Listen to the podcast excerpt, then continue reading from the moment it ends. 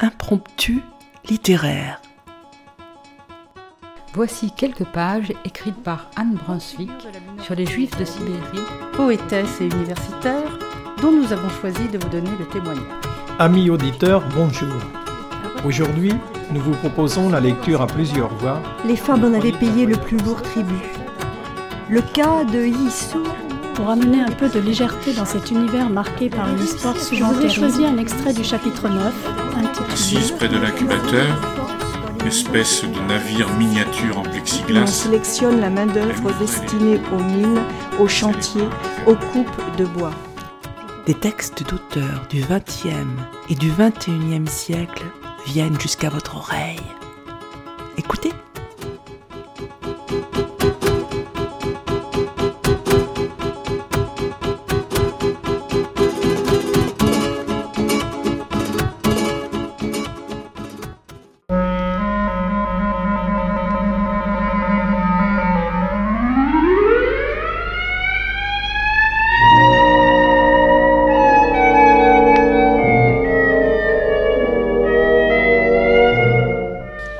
La Vierge froide et autres racontards.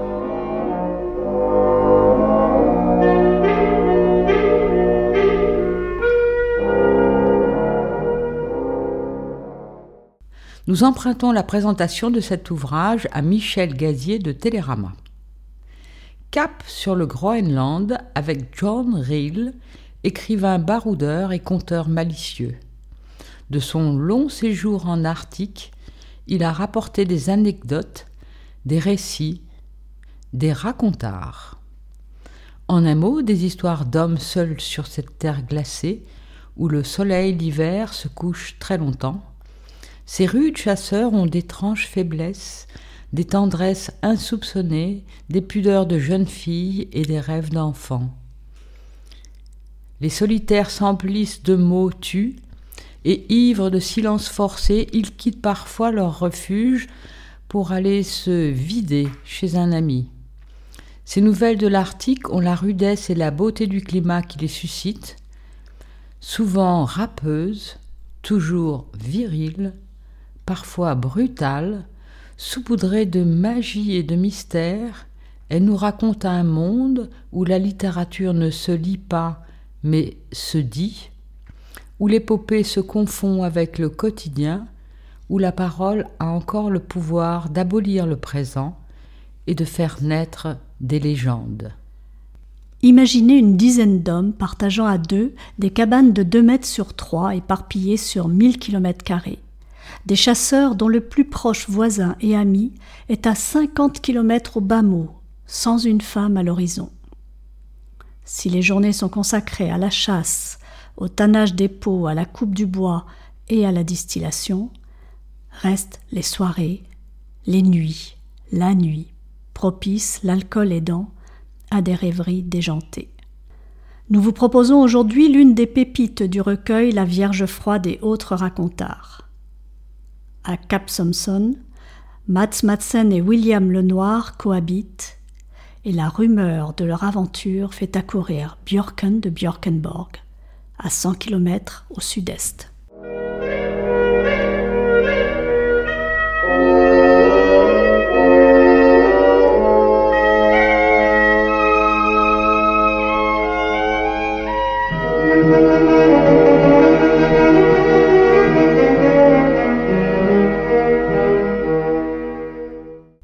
La Vierge froide ou les ravages d'Emma.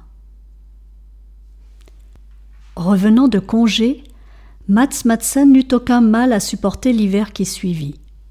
Il avait vécu bien des choses dans le sud, et le récit de ses aventures les divertissait son compagnon William Lenoir et lui. Quand ses souvenirs commencèrent à s'épuiser, Mats Madsen inventa pour l'ambiance de nouveaux événements qui, curieusement, se révélèrent à la fois plus riches et plus divertissants que les vrais. C'est un soir, après avoir causé à bateau rompu, qu'à sa propre surprise, il inventa Emma. Nous avons parlé des dames, dit-il d'un ton dégagé, et c'est un sujet aussi plaisant qu'instructif. Il aspira sa longue moustache entre ses lèvres et la suça pensivement. Tu sais, William, quand on descend dans l'air chaud et humide du Danemark, on subit des transformations. On oublie les choses vraiment importantes ou essentielles et on commence à s'intéresser à des bagatelles, aux femmes par exemple.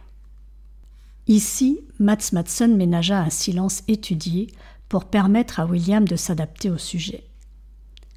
Il venait d'aborder quelque chose de rare, pour ne pas dire inaccessible dans le monde du nord-est du Groenland, et il lui fallait manier cette bombe avec précaution. La femme devient en Arctique une entité lointaine et imaginaire à laquelle on ne fait allusion qu'avec des tournures vagues et prudentes. Il est extrêmement rare d'y entendre parler de cette créature d'une manière grossière ou obscène. Tout chasseur a sa propre affaire de cœur, belle et délicate, et qu'il préfère garder pour lui. En fait, l'intention de Mats Madsen se limitait à des considérations d'ordre général sur les femmes, à raconter une petite aventure concrète qui avait été exquise le temps de la vivre, mais dont il avait été tout aussi exquis de s'échapper. Mais à cet instant, Emma était entrée en scène. Elle avait sauté droit de son imagination et était prête avant même qu'il ne s'en rende compte.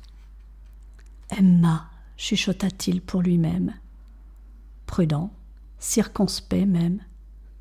Qu'est-ce que tu dis? William dévisageait son compagnon avec étonnement. Euh, j'ai dit euh, Emma. Cette fois, Mats Madsen était plus sûr de lui.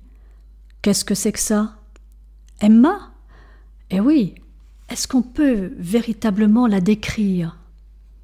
Un certain Mats Madsen regardait le plafond noirci par la suie.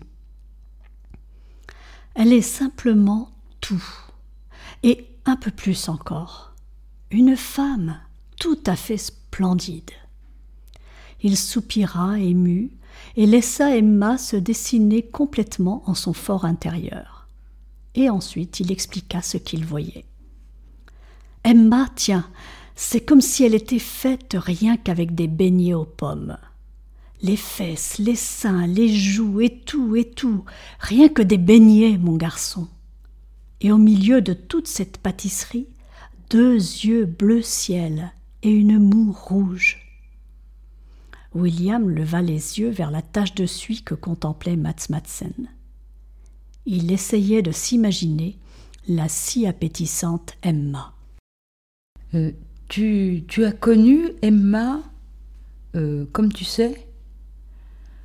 Oui, soupira Matt Madsen du fond du cœur.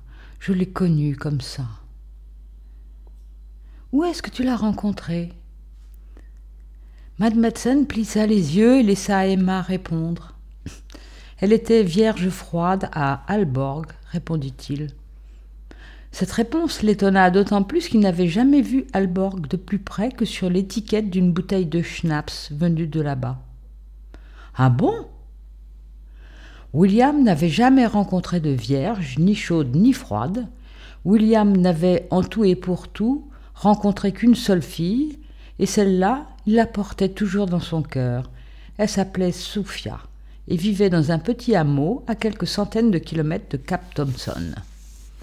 Sophia n'était pas particulièrement froide et pas du tout vierge, mais elle avait été très hospitalière et quand William l'évoquait, c'était toujours comme étant sa fiancée. Elle était blanche de peau ou brune comme ma fiancée? William manquait un peu d'imagination et n'arrivait pas à s'imaginer une vierge froide. Bah, euh, qu'est-ce que je pourrais bien dire?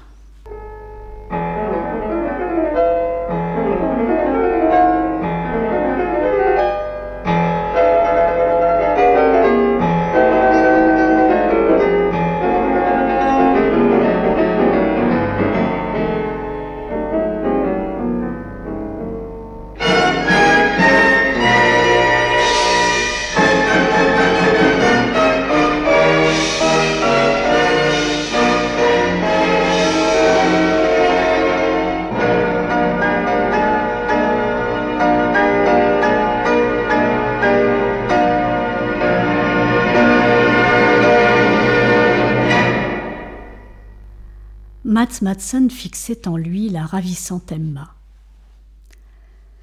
Elle serait plutôt, comme qui dirait, un peu rose. Oui, elle est rose et ferme et lisse comme un cochon de lait qu'on aurait rasé. Heureusement que tu ne la vois pas comme je la vois, t'oublierais vite Soufia. Tu connais pas Soufia. William défendait sa fiancée, ce en quoi d'ailleurs il n'avait pas tout à fait raison, car Mats Matson, lui non plus, n'était pas sans connaître ce hameau près de l'île aux oies. Et toi, tu connais pas Emma, parce que si tu la connaissais, tu me donnerais raison. Vu de dehors, c'est une merveille. Quant au dedans, je te dis pas. Qu'est-ce qu'il y a dedans demanda William. De la beauté, mais d'un autre genre naturellement. Quand Emma dit quelque chose, par exemple, c'est aussi beau que quand on chante l'hymne national à plusieurs voix. Sa voix à elle n'est pas comme la mienne ni comme la tienne, parce que nous, on parle sans chichi, mais Emma, elle chante, mon garçon et on reste là à écouter sa chanson sans même entendre ce qu'elle dit. C'est la même chose avec Sophia, prétendit William. Là aussi, j'écoute sa voix sans piger un mot à ce qu'elle dit. Tu peux pas comparer Emma et Sophia, dit Mats Madsen. Pour ce qu'elles disent, toi tu piges rien à Sophia, alors que moi je sais que ce qui sort de la bouche d'Emma, c'est la vérité, et que c'est intelligent et compréhensible pour tout le monde. Cette petite est au courant de tas de choses que t'es même pas capable de prononcer. On apprend tout ça en tant que vierge froide, crois-moi. Et t'étais vraiment avec elle? s'étonna William. Elle était avec moi, ne te méprends pas là-dessus. Mats Madsen redressa son large dos. On avait pas mal de choses en commun, Emma et moi. On était, pour ainsi dire, en harmonie. Ah bon? William regardait la porte avec embarras, ne sachant pas au juste s'il avait jamais été en harmonie avec Soufia. C'est comme je te dis. Mats Matson sortit son couteau de son fourreau et commença à se curer les dents avec. Euh, dis-moi, Mats Matson, t'as toujours des droits sur elle? demanda William avec intérêt. Mats Matson ressortit le couteau de sa bouche et regarda les filandres qu'il venait de harponner. Bien sûr, Emma est un être fidèle. Elle peut m'attendre autant qu'il faudra. Ouais, une fille hors du commun, William. Sans le savoir, Mats Madsen venait de mettre en branle quelque chose chez William le Noir. Alors que ses désirs s'étaient portés jusqu'à présent sur Sophia, il commença sur le champ à languir après Emma. À petit bruit, naturellement, et dans le plus grand secret. Il ne parvenait déjà plus à détacher ses pensées de la rose Emma, et le soir venu la porta sur sa paillasse. Là, il l'examina minutieusement, et il lui fallut peu de temps pour estimer la connaître assez bien. Avide, il contemplait son corps de baigné aux pommes et se noyait dans l'abîme bleu de ses yeux bleus. Après s'être débattu quelques semaines avec Emma sur sa paillasse, il décida de l'emmener relever les pièges. Il ne faisait guère confiance à Mats Matson. Après tout, c'était sa femme. Et c'était là des randonnées magnifiques. Il imaginait Emma assise sur le traîneau, adossée au montant dans sa nouvelle fourrure de reine à lui, et lui-même courant derrière le sac de traîneau, lui pinçant de temps à autre ses beignets aux pommes. William le Noir s'imaginait aussi d'autres choses. Là, dans la nature, il l'avait pour lui tout seul, et il pouvait enfin se comporter comme il convient à des jeunes gens. Il oubliait complètement Soufia, ce qui, bien sûr, n'était pas juste, mais d'un autre côté, ne faisait aucun tort à cette dernière. Elle s'était depuis belle lurette mariée avec un ami d'enfance et ne pensait plus à William. Mais il y avait pourtant une chose que William n'oubliait pas. Emma était la femme de Mats Madsen, il en parlait avec elle, et ils pleuraient ensemble de cet injuste sort. Jusqu'au jour où William prit le taureau par les cornes et mit le problème à plat avec Mats Madsen. Cela se passa un soir, alors qu'il revenait d'un voyage au fjord du vieillard, la besace garnie de six renards, et d'un phoque marbré.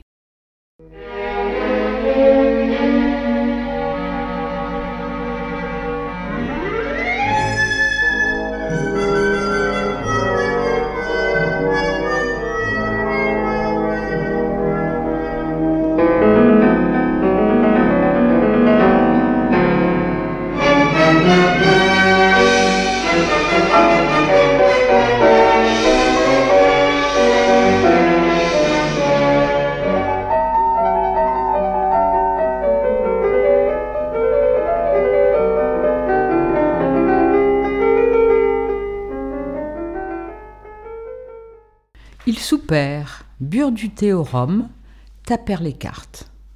Au moment de se coucher, William attaqua. Euh, dis donc, euh, Matt Madsen, cette Emma en question, t'as toujours des droits sur elle? Matt Madsen leva les yeux surpris. Emma? demanda-t-il. Ça faisait un bail qu'elle avait quitté sa mémoire.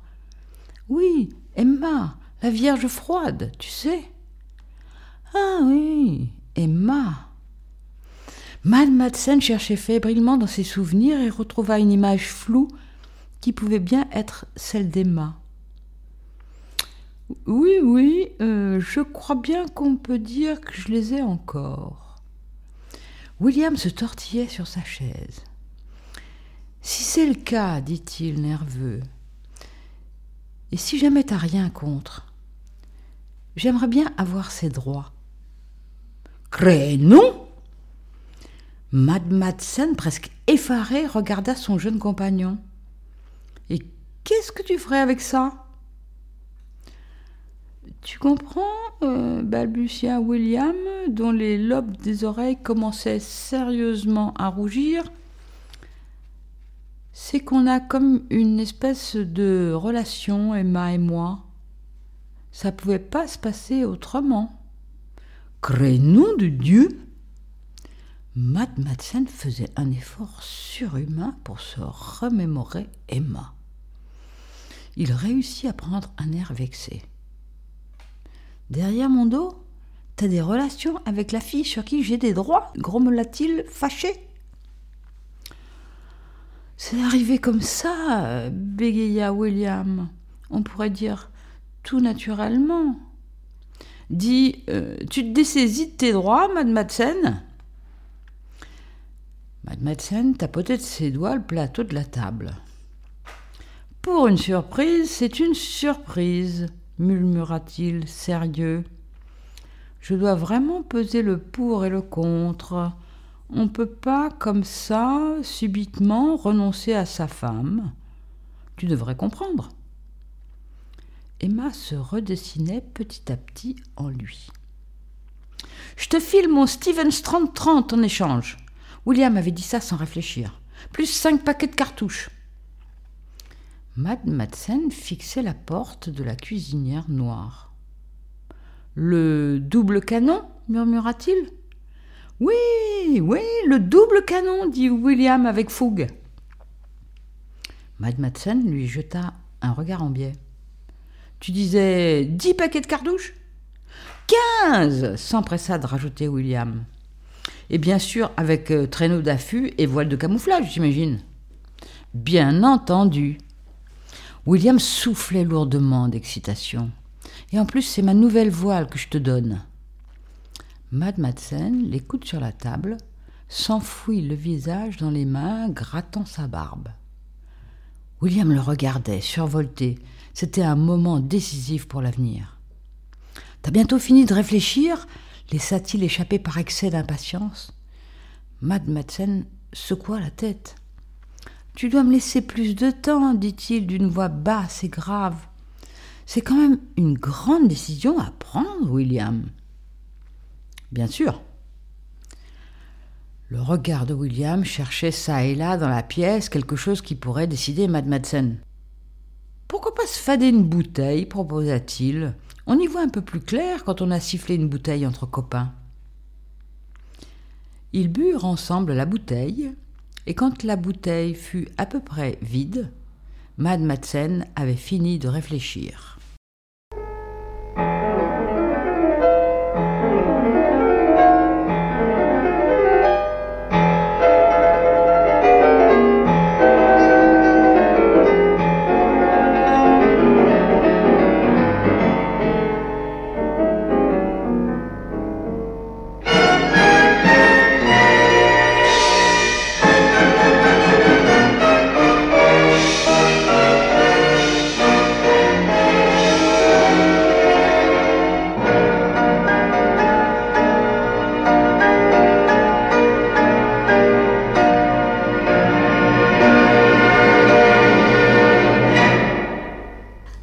Suppose que ce sera comme tu voudras, annonça-t-il placide.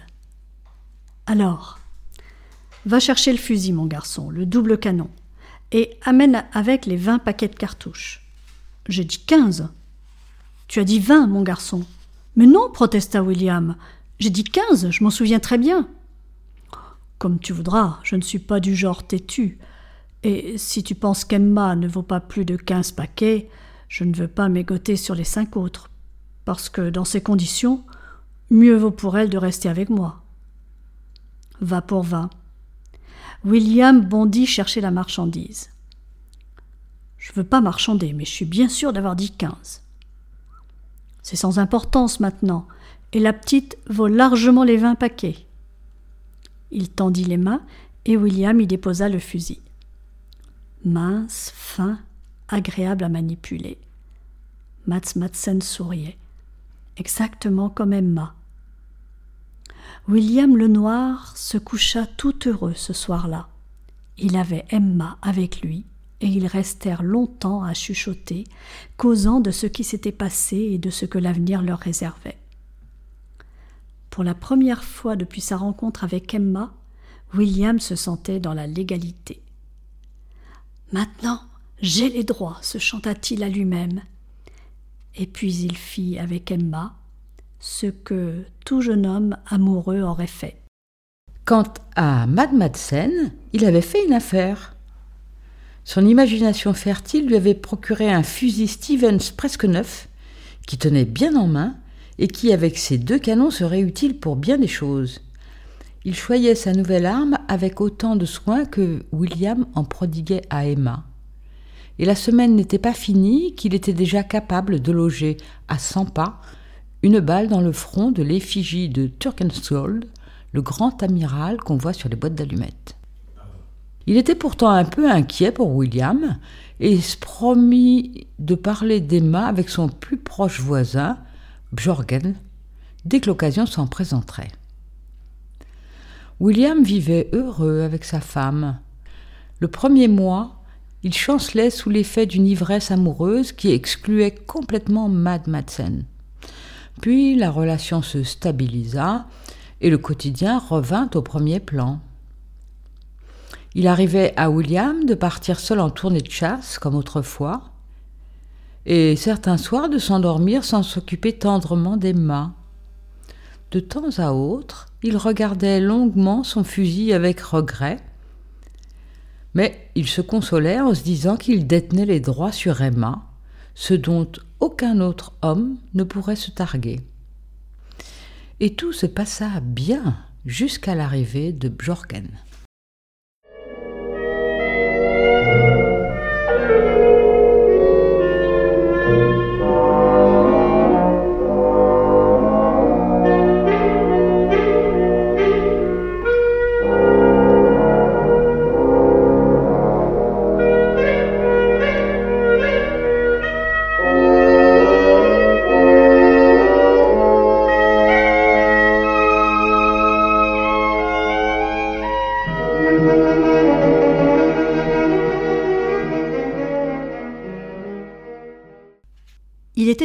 Quelque chose à Björken. William le vit tout de suite.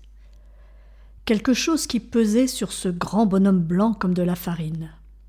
Il avait les yeux hagards, inexpressifs. Un fait surtout était curieux. À aucun moment Björken ne quitta son chandail islandais et ne manifesta le moindre désir de faire admirer le dragon cracheur de feu qu'il avait dans le dos. William regrettait un peu que Mats Madsen soit parti relever les pièges, car voir Björken dans cet état était un événement plaisant qu'il aurait aimé partager avec d'autres. T'es malade, Björk? s'enquit William inquiet? T'as l'air malade. Björken s'effondra sur une chaise. Il hocha la tête, accablé, et confia tourmenté. On peut appeler ça une maladie quand on n'a pas plus d'instructions. Il se frappa la poitrine. C'est là, à l'intérieur, William, et ça veut pas foutre le camp. Ça, c'est bizarre. William regardait impressionné le torse creux de Björken. Je crois qu'il te faut un fortifiant. Ils prirent quelque chose de fortifiant, si fortifiant que Björken pouvait maintenant se tenir droit sur sa chaise. Quand ils se furent fortifiés longuement, Björken lâcha ses problèmes sur William. Je suis un homme perdu, confessa-t-il. Jamais plus je ne redeviendrai un être humain. Si ça ne me tue pas, c'est sans doute moi qui le ferai un de ces jours. William hocha la tête. Si je ne pensais pas que c'est impossible pour un homme comme toi, je croirais presque savoir de quoi tu souffres. Björken lui jeta un éclair du regard. Qu'est-ce que tu veux dire? Je dirais que tu es amoureux, répondit William, et il soupira au souvenir de ses propres tourments. Quelque chose du vieux Björken refit surface.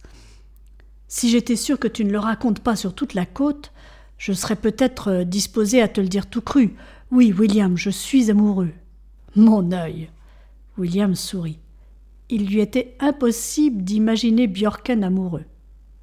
Crois-moi ou pas. Björken baissa la tête et fixa le plateau rugueux de la table. Ça m'est tombé dessus, tout à trac. J'aime une fille et elle-même, c'est tout. Mais c'est tout bon. William étendit le bras par-dessus la table et tapota Björken sur l'épaule. Il n'y a aucune raison de chialer. Björken lui lança un regard torve. Et c'est toi qui dis ça, dit-il, amer. Et ces mots, c'est de ta bouche que je dois les entendre. Dis donc, Björken, qu'est-ce qui te prend? Est-ce que j'ai encore fait une gaffe? William savait d'expérience que les hommes amoureux sont très fragiles.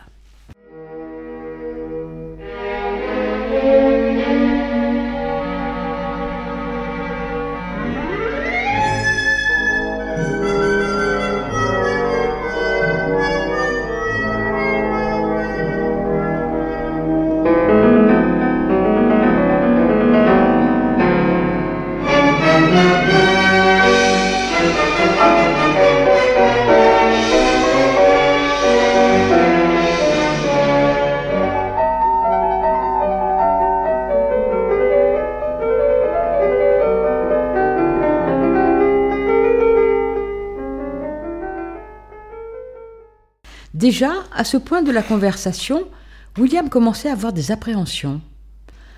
Il compara la situation actuelle de Björken à celle dans laquelle il s'était trouvé lui-même autrefois et demanda C'est réciproque? Björken hocha la tête. Ses yeux erraient dans la pièce et évitaient le plus possible ceux de William.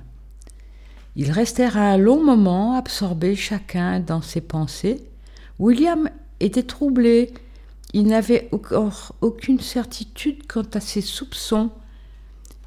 Il n'osa rien demander, de peur de se les voir confirmés. Björken lui donna le coup de grâce. Ça fait plusieurs semaines que je ne peux plus fermer l'œil, expliqua-t-il en chuchotant presque. Je suis devenu une source de tracas pour Museau et Laslil. Gère comme une âme en peine. Son corps de beignet aux pommes et sa bouche écarlate me poursuivent, où que je sois, où que j'aille. Il se tourna vers William et montra ses yeux détrempés. Tu me vendras tes droits, William supplia-t-il d'une voix éteinte. Le cerveau de William se figea un instant, puis s'y déclencha un tourbillon où ses pensées se télescopaient dans un grand désordre. William était tout embrouillé. Emma l'avait laissé tomber. Emma avait préféré ce verre de farine à un vrai mâle. Elle avait couché avec Bjorken, et pis encore, elle l'aimait. Il voyait Emma devant lui, et il voyait le fusil que Mad Madsen avait eu en échange, et à ce moment précis lui vint l'idée qu'il lui faudrait au moins faire une affaire lucrative. Qu'est-ce que tu donnes demanda-t-il froidement. Je te donne ce que tu veux, répondit Björken, un espoir dans la voix. Qu'as-tu de valeur, Björk? Rien, répondit Björken honnête. Les pots de la saison dernière sont partis avec le tatoueur, mon fusil est vieux, et les chiens appartiennent aussi à Museau et à Laslil. Hum, hum. William réfléchissait. Tu dois bien avoir quelque chose de valeur, affirma-t-il. Tout le monde a quelque chose qu'il aime. Björken quitta lentement son chandail islandais et tourna le dos à William. Ça, dit-il, c'est la seule chose de valeur que j'ai. Prends-le, William, et donne-moi les droits sur Emma. William regardait de ses yeux écarquillés le dos de Björken. Des épaules jusqu'à la taille s'étalait le superbe dragon cracheur de flammes. Quand Björken bougeait ses muscles, c'est comme si le dragon dansait et expulsait de sa bouche de longues flammes rouges. Mais comment veux-tu que je l'arrache? dit William qui n'arrivait pas à détourner ses yeux du dragon. Bah, tu peux pas, répondit Björken. Il doit rester là où il est. Mais il t'appartient. Et le jour où je casserai ma pipe, tu pourras en faire ce que tu voudras. William tendit une main et tâta le dragon. C'était un dragon tout à fait fantastique, tant à la vue qu'au toucher. Si t'as rien d'autre, je suppose que je dois me contenter de ce monstre. Il pinça un peu la couenne de Björken pour voir si le dragon changeait de couleur, mais ce n'était pas le cas. Mais souviens-toi, Björk, que désormais ce dragon m'appartient. Tu n'as plus le droit de le montrer à personne d'autre sans mon autorisation. Ne l'oublie pas. Pour l'éternité, jura solennellement Björgen. Les droits sur Emma sont-ils à moi maintenant? Emma est à toi, répondit William d'un air sombre.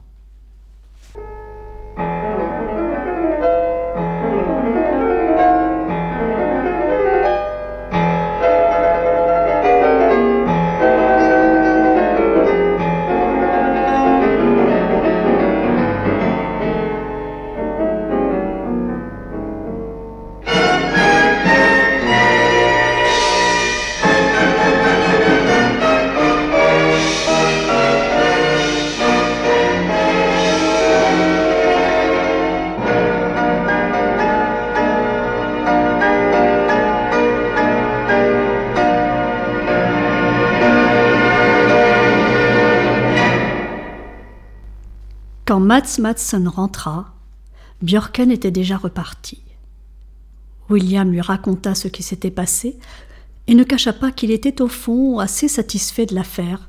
Ces derniers temps, Emma avait été un poids mort et pas des moindres, et pour être tout à fait honnête, il était soulagé de se retrouver à nouveau seul.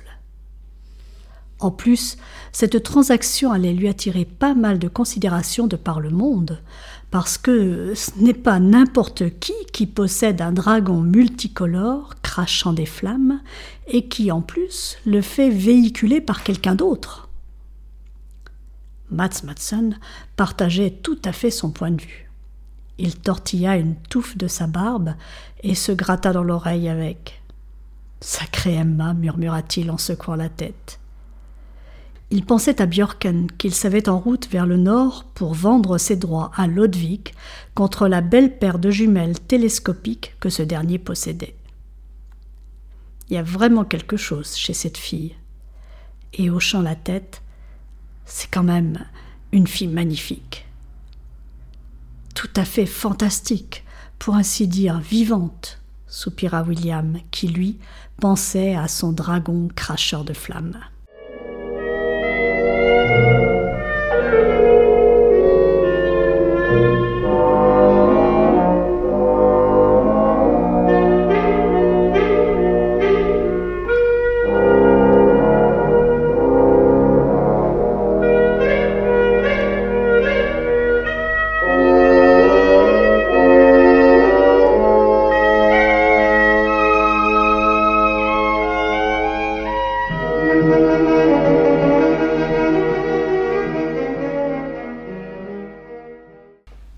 Vous avez fait aujourd'hui connaissance avec Mad Madsen, William Lenoir et Björken. Vous pourrez les retrouver au fil des différentes nouvelles, tissant des relations rocambolesques avec une dizaine d'autres personnages aussi hauts en couleur. Valfred, infatigable dormeur, Herbert et son coq Alexandre, Anton le cuistot chinois joueur de mandoline, Museau le chasseur presque aveugle et bien d'autres. Cet art du dérapage à partir de situations du quotidien des derniers trappeurs de l'Arctique fait le piment des nouvelles de John Rill. Chaque fois que j'écris un livre sérieux, dit John Rill, j'éprouve le besoin d'un racontard pour me rincer, me nettoyer, renouer avec la drôlerie. Pour notre plus grand plaisir et peut-être le vôtre, une dizaine de volumes regroupent les racontards arctiques dont certains ont fait l'objet d'une adaptation pour la bande dessinée ou le théâtre. Rill est aussi connu pour ses romans écrits dans une veine plus sombre où il est question d'amour, de chasse, de mort et de survie. Il a reçu en 2010 le Grand Prix de l'Académie danoise pour l'ensemble de son œuvre. La nouvelle que vous avez entendue aujourd'hui est extraite du premier recueil intitulé La Vierge froide et autres racontards, paru en 1997 chez 1018 et réédité aux éditions Gaïa en 2011. Si cela vous a plu, notez que nous aurons l'occasion de vous faire découvrir d'autres racontards lors de prochaines émissions. Gabriel et Marie ont préparé cette lecture en accompagnement musical la Rhapsody in Blue de Gershwin. Merci à Vincent pour l'enregistrement et le montage.